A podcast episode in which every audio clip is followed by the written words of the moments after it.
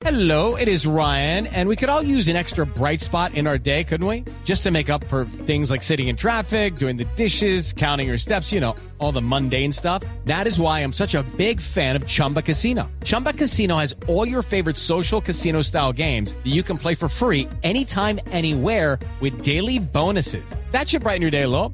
Actually, a lot. So sign up now at chumbacasino.com. That's chumbacasino.com. No purchase necessary. BGW. Void were prohibited by law. See terms and conditions. 18 plus. Bueno, Julián, estamos en este momento con Anthony Díaz, que es el creador del Ubolt Watch y cofundador de la empresa Ubolt, si no estoy mal en la pronunciación. Es un barranquillero que creó un reloj que carga smartphones con energía solar. Interesante, ¿no? Chévere, ¿cómo es la cosa? Hola, Freddy, eh, Anthony, perdón, bienvenido a la nube. Hola, ¿cómo están? Muy bien, muy contentos de tenerlo, sobre todo un emprendimiento barranquillero y este tema de la energía solar para cargar smartphones, pero desde un reloj, ¿cómo funciona? Porque uno creería que se puede hacer a través de un dispositivo en casa, pero desde un reloj me suena como complicado.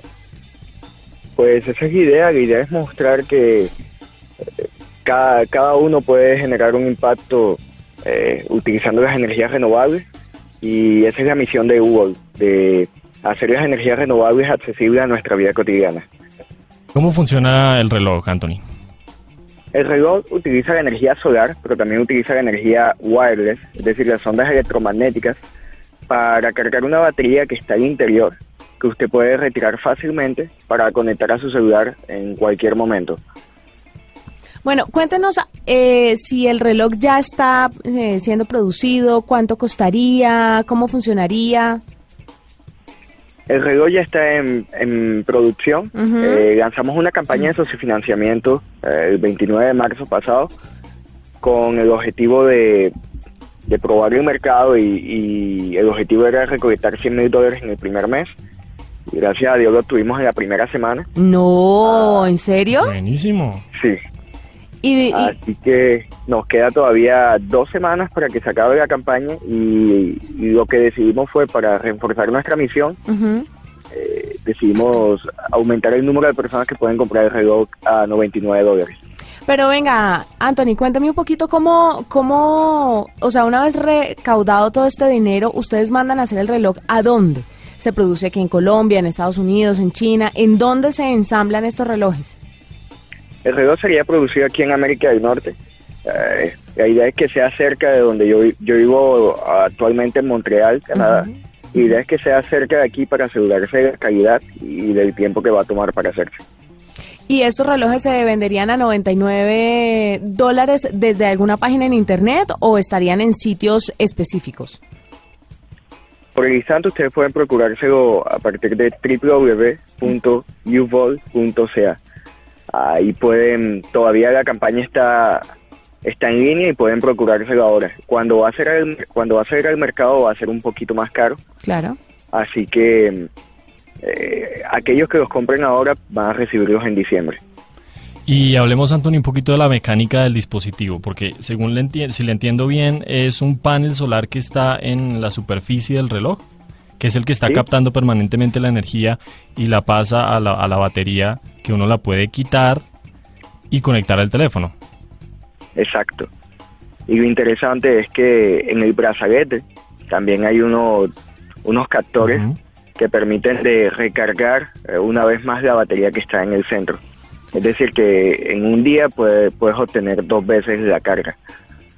Pero Anthony, y cuéntame un poquito sobre, pues obviamente no, no estoy diciendo que existan, pero sí quiero preguntar si, si hay alguna probabilidad de que algo extraño pueda pasarle a uno en la muñeca. Pues ya sabe que, por ejemplo, el Note 7 explotaba cuando lo cargaban hasta en los aviones. Entonces mucha gente tiene como recelo con este tipo de, de cargas alternativas. ¿Cómo se presenta la seguridad en este dispositivo para la gente que lo quiera utilizar? Pues después del suceso que pasó con Samsung, eh, las certificaciones han, ah, han sido mucho más estrictas Claro. y nosotros trabajamos de la mano con el Centro de Investigación de, eh, de Investigación y de, de Canadá, así que ellos van a pro- van a hacer las pruebas del producto. Ya hemos pasado una, una parte y, y claramente nuestro nue- nuestro objetivo es que sea totalmente securitario. ¿Y cómo calculan, Anthony, los tiempos de, servicio del reloj? Porque mm, ¿cuánto tiempo dura más o menos la energía en captar, pues el, el panel solar en captar suficiente energía para poder hacer una carga completa del celular? Digamos que yo en la mañana me pongo el celular y el eh, reloj y salgo. ¿Y cuándo puedo hacer ya uso de esa batería completamente cargada para el celular? Pues como dije, hay dos formas para poder cargar el reloj. La primera sería con las ondas electromagnéticas, que es como los celulares Samsung se cargan eh, por inducción. Entonces, en la mañana cuando tú sales de la casa ya tú puedes tener el reloj completamente cargado, ya que toma nada más 30 minutos para cargarlo completamente. Y si quieres, eh, y si sales con el panel cargado durante el día, puedes recolectar de nuevo, de nuevo la carga completa de- del reloj. Que sería, si hacemos el- la transferencia eh, por, por eh, la superficie del reloj y todo, podemos eh, ir a buscar a 30% de la carga de un celular. La gente pensaría que con estos dispositivos, eh, que obviamente basan su energía en los paneles solares, necesitan un sol radiante todo el tiempo. Sí, esa es otra cosa, uno siempre piensa eso. Claro, ¿se equivoca uno o no? O simplemente tiene que ser de día para que se carguen, sin importar si está nublado, si hay mucho sol. Las condiciones climáticas Bueno, tienen que ver. de Sí, pronto. por ejemplo. Pues claro que sí, tiene, tiene, influye mucho eh, en la cantidad de energía que se puede captar, pero eso no quiere decir que en la noche o que al interior uno no pueda captar energía solar. En realidad lo que hace el reloj con el panel es captar toda la, toda la luz que está alrededor de él para ir cargando poco a poco la batería. Pero claramente la energía, eh, la energía solar, la del sol, es la que da mucha más, mucha más potencia. Mucha más carga, claro. ¿Y ¿Esto funciona para, para iPhone también? Sí, pues ese, es- esa es la particularidad que tenemos con la batería, que es que en la batería que ustedes traen está el cable ya incluido. Y el cable tenemos eh, micro USB, USB-C, que es el nuevo tipo para Android, y también tenemos para iPhone. Anthony, usted tiene 21 años, si mal no estoy, ¿no? Sí, ¿Cómo llega a Canadá? ¿Qué hace en Canadá? ¿Y qué lo impulsa a crear este tipo de aparatos? Pues llegué a Canadá hace cinco años con mi familia. Al comienzo no era sencillo porque no hablaba ni francés ni inglés, Ujú. los cuales los dos son muy importantes aquí. Mm. Pero eh, con el apoyo de mi familia siempre me ha apoyado para seguir adelante. Eh, trabajamos mucho, mucho en equipo y, y esto comenzó como un proyecto de ciencias cuando estaba en, eh, en secundaria todavía hace tres años y poco a poco eh, he seguido perseverando porque veo el potencial que hay en idea y además lo que más me apasiona, más que el producto, es ver que eh, se puede, eh, es que cada persona puede generar un impacto positivo en la vida. Eh, y en el cambio en el cuento del cambio climático utilizando las energías renovables. Claro. Entonces lo que queremos hacer con WOG es crear productos que simplifiquen problemas existentes y que permitan de utilizar las energías renovables en tu vida cotidiana. Le no quiero- simplemente Sí, Anthony, le quiero hacer una pregunta específica. Si usted se hubiera quedado aquí en Colombia, si usted se hubiera quedado en su ciudad natal, en su colegio, ¿usted cree que habría tenido la misma idea y la hubiera llevado a cabo, la, la habría podido desarrollar de la manera como la desarrolló en Canadá? ¿O el ambiente en el que está, no sé, Can- eh, Canadá, Montreal, que tan tecnológico sea, no sé si ese ambiente de una u otra forma impulsa a las personas? Se lo pregunto porque hay muchos, aquí hemos entrevistado muchísima Sí, gente sí. colombiana que hace desarrollos tecnológicos muy interesantes, pero están por fuera del país. Entonces no sé si es el ambiente, si son las posibilidades, si es que el gobierno allá los apoya, si es que de cosas tan sencillas, desde el colegio si las enseñan en materias distintas a las que ven acá. Entonces sí quisiera saber cuál es la diferencia o si usted cree que lo, lo hubiera podido lograr tanto aquí como allá. Para ser honesto, no creo que hubiese desarrollado estando allá en Colombia. Pero eso no quiere decir que sea porque la educación no sea buena o porque el ambiente no esté bien, sino de que eh, hay muchos factores que, que entran en juego y, y, por ejemplo, aquí en Montreal algo que me ayudó mucho a crecer como persona fue el hecho de, primero, comenzar mi vida de cero, saber que tenía que crear nuevos amigos, eh, a- adaptarme a una nueva cultura y todo. Y Montreal tiene una particularidad que hay mucha, mucha inmigración. Entonces hay personas de todos lados del mundo. Y esa diversidad es lo que hizo que haya como eh, pueda tener distintas percepciones del mundo y hagan de que uno pueda experimentar más, porque te, te permite conocer un poco más de qué es lo que pasa alrededor del mundo, no solo por lo que pasa en las noticias, sino por lo que ves interactuando con otras personas.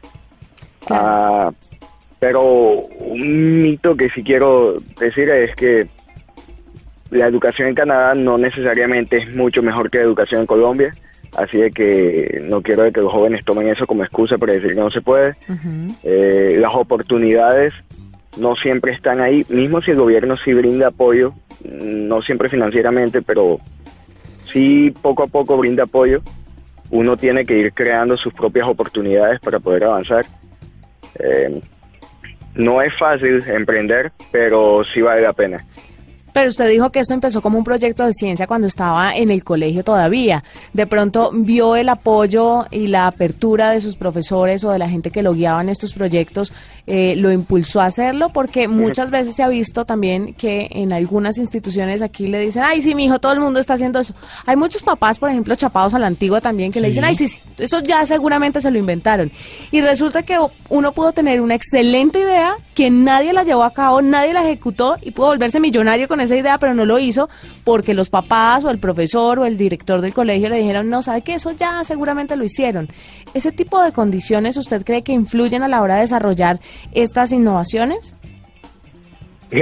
pues tengo una pequeña anécdota con respecto a eso y, y va en- un poco en contra de lo que, lo que acabas de decir, porque cuando yo comencé el proyecto, eh, de hecho mis profesores no me creían. eh, imagínense, eh, mi, acento en francés todavía es muy marcado, entonces mis profesores no me comprendían muy bien y ellos me decían como que concéntrate en pasar la materia y en graduarte. Eh, así de que, pero eso no significa que no se pueda. ¿Qué fue lo que hice? Fue comenzar a, a explorar distintos modos de poder adquirir conocimiento, de poder seguir avanzando y encontré, por ejemplo, los cursos en línea. En estos momentos, eh, en Internet uno puede encontrar cursos de Harvard, de Stanford, de MIT, que son universidades prestigiosas y muy grandes, totalmente gratuitos. Coursera, Así por ejemplo, que- sí, una plataforma Así buenísima. que en Coursera, EDX, entonces yo que hice mientras estaba en secundaria, fue como yo veía el potencial y quería hacerlo, pues tomé los cursos, aprendí cómo funcionaba la electrónica, cosas que todavía no había dado en el colegio, y empecé a hacerlo por mí mismo. Otra cosa, YouTube. Mismo hasta YouTube eh, hay muchos tutoriales que te enseñan cómo soldar, cómo armar distintas cosas. Entonces, mi consejo para los jóvenes es exploren. Siempre, como digo, las oportunidades hay que crearlas uno mismo muchas veces. Y lo importante es eh, eh, rodearse de personas que sean mucho más fuertes que tú en distintas materias para poder colaborar y poder avanzar. Eh, si bien una idea es importante, eh, como tú dijiste, la importancia está en ejecución.